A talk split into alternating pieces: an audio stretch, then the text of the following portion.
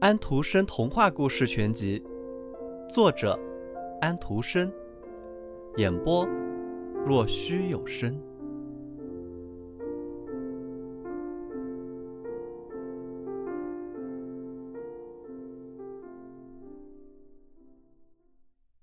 铜珠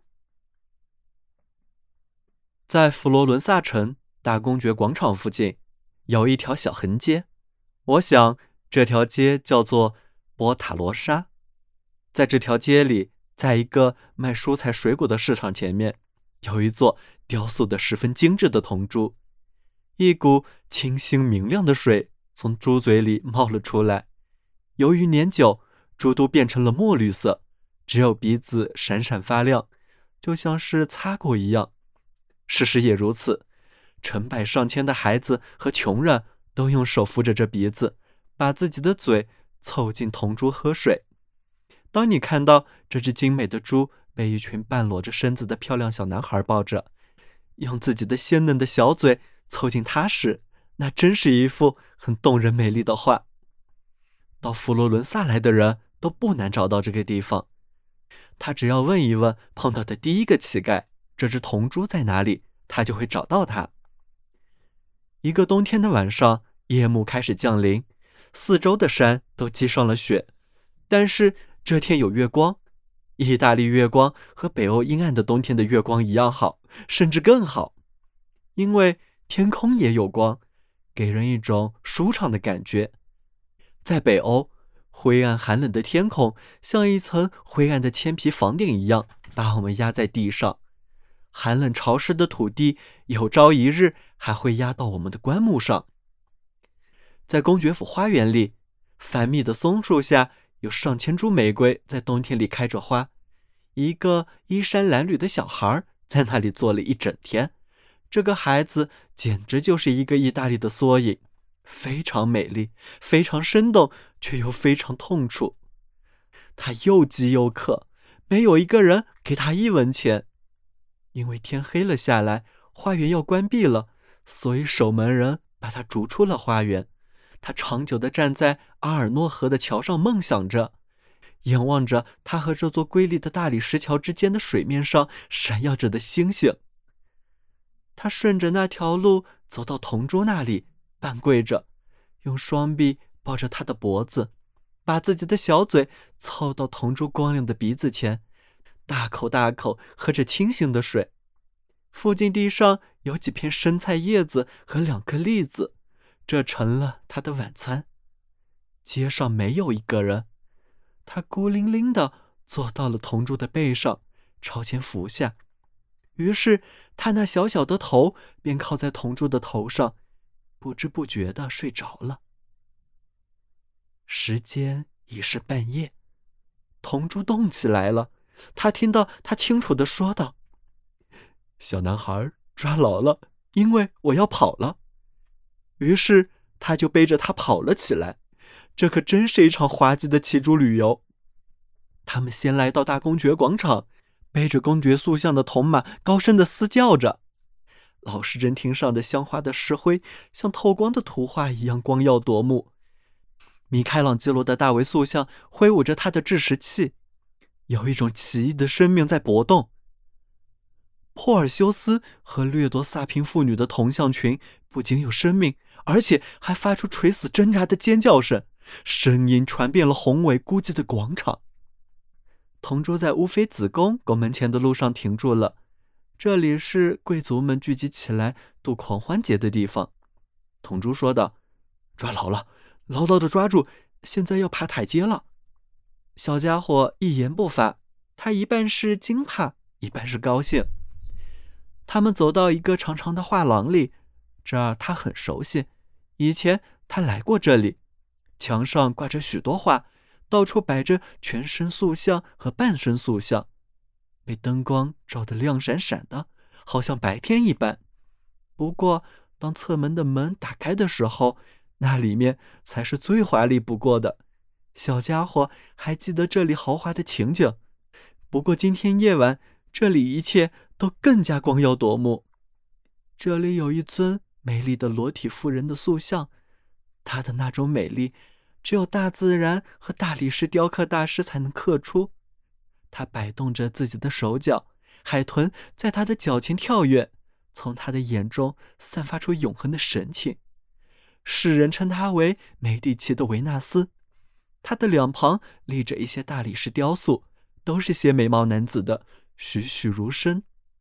一座是一个男子在磨剑，他叫磨剑者；另一组雕塑是正在搏斗的勇士，刀光剑影，为夺得这位美丽的女神而战斗。小男孩被这光灿夺目的景象弄得眼花缭乱，墙上的画射出种种光彩，都有了生命，都在不停地动着。维纳斯，现世的维纳斯体态丰满，显出火一般的热情，就好像提香看到他时的那个样子。他的画像显出了双形，这是两个美貌的妇女的画像，她们美丽裸露的躯体在柔和的垫子上伸展着，胸脯一起一伏，头轻轻地动着，满头秀发散落在圆润的肩上。他们乌黑的眼睛则表现出火热的内心，不过没有任何一张画敢完全跃出画框。美丽的女神、勇士和魔剑者都留在自己的位置上，因为圣母、耶稣和约翰发出了圣光，镇住了他们。圣像已不再是画了，他们是神本身。一间间大厅堂是何等光彩，何等美丽！小家伙到每个厅里看，铜珠一步一步的从这些绚丽辉煌的厅堂走过，一幅比一幅精彩，一幅胜过一幅。只有一幅画牢牢的在他思想中生了根，他尤其被画上那些快乐幸福的孩子所吸引。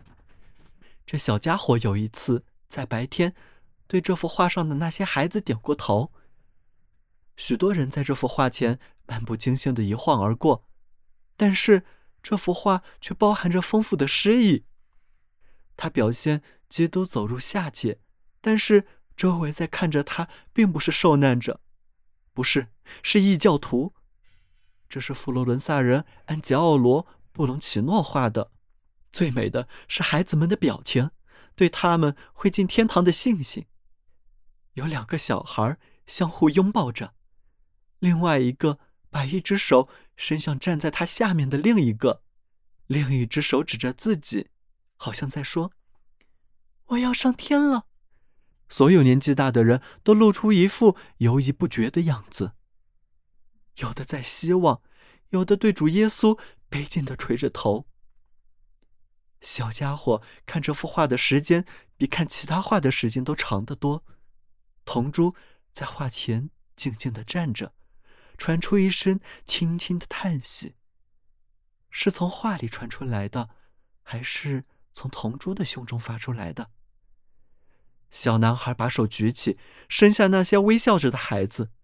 这时，铜珠背着他穿过敞开的大门，前天走了出去。谢谢你，祝福你，你这可爱的小动物。”小家伙说道，便轻轻的拍了铜珠，通，通。他带着他蹦下了台阶。谢谢你，祝福你，铜珠说道：“我帮助了你，你帮助了我，因为只有纯洁无瑕的小孩骑在我的背上，我才能获得力量跑动。你看到了吗？我甚至可以在闪耀灯光中走到圣母像前。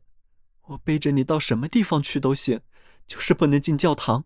可是，在外面，你要是和我在一起。”我就可以从敞开的门看到里边。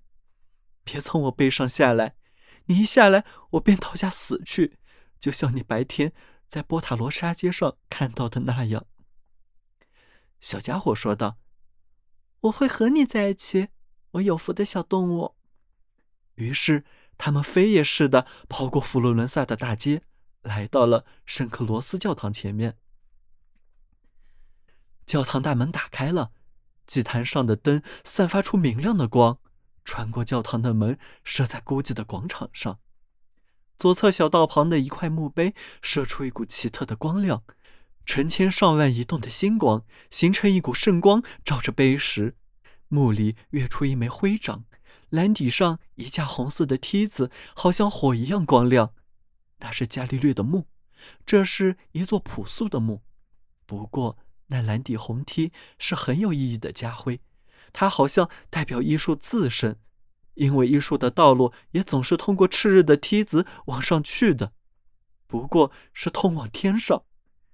所有的心灵的先知都升到天上去，就像伊里亚先知一样。教堂通道右边那些巨大的石墓上立着的雕像，好像都有了生命。有米开朗基罗，有额上还挂着桂冠的但丁，有阿尔菲里，有马奇亚维利，这些伟人，意大利的骄傲，并排的安息在这里。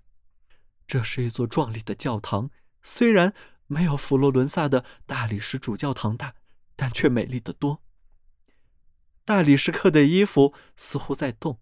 这些伟人似乎把头抬得更高了，在夜里，随着歌声和音乐声，凝视着色彩斑斓、光耀夺目的祭坛。祭坛那里，身穿白衣的男童挥动着金香炉，强烈的香烟味从教堂里涌到空阔的广场上。小男孩把手伸向明亮的光辉，突然，铜珠奔跑起来。他赶紧牢牢地抱住铜珠，他的耳边风声嗖嗖，他听到教堂大门关闭时书轴发出的吱吱声。在这同时，他好像失去了知觉，他感到一阵冰冷的寒气，就把眼睛睁开了。